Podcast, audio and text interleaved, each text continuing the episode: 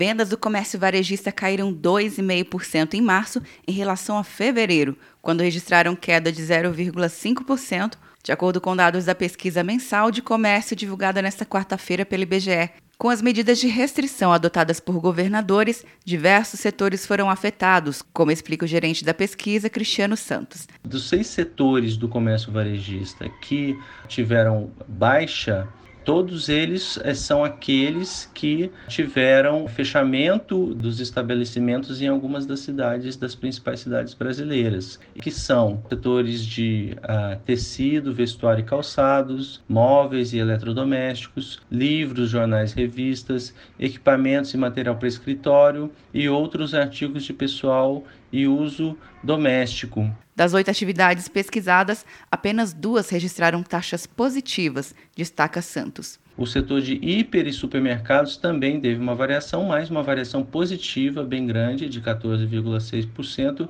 e também juntamente com o setor segmento de artigos farmacêuticos, que teve é, uma variação de 1,3%. Do total de 36.700 empresas da amostra da pesquisa, 14,5% registraram o impacto da Covid-19 como principal causa de variação das suas receitas.